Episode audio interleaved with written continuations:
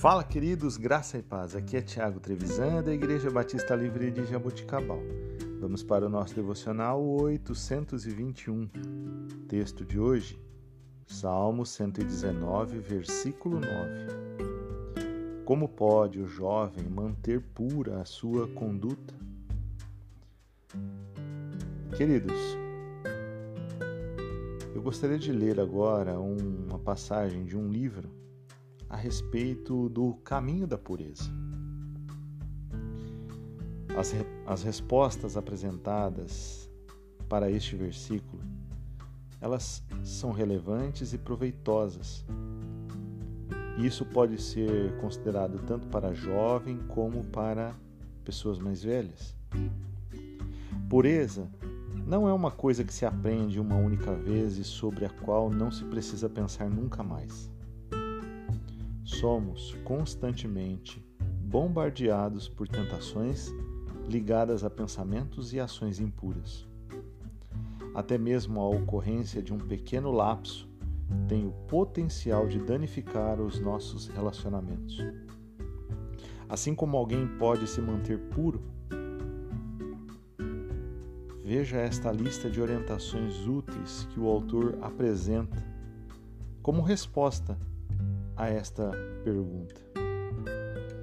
Viva de acordo com a palavra de Deus. Não se desvie dos mandamentos de Deus. Guarde a palavra de Deus em seu coração. Aprenda quais são os decretos do Senhor. Recite as leis divinas em voz alta.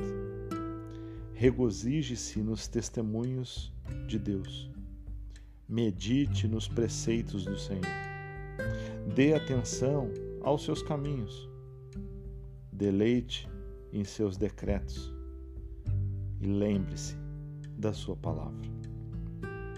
Nós temos nessa lista de itens que o autor apresenta várias coisas que são resposta para a pergunta do versículo 9.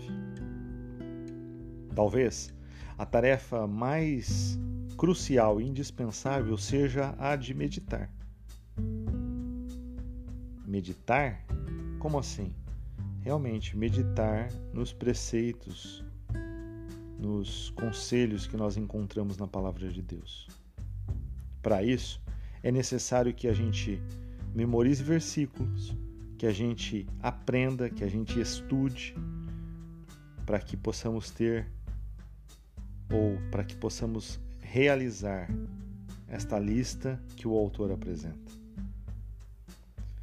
Se realmente queremos ser homens de Deus, mulheres de Deus, nós devemos reservar um tempo para meditar na Sua palavra, para estudar a Sua palavra e para entender o que o Senhor nos revela através das Escrituras. Que nós possamos todos os dias ter essa resposta na nossa mente, mas com é, a pergunta certa: Como vou me manter puro? Meditando na palavra do Senhor.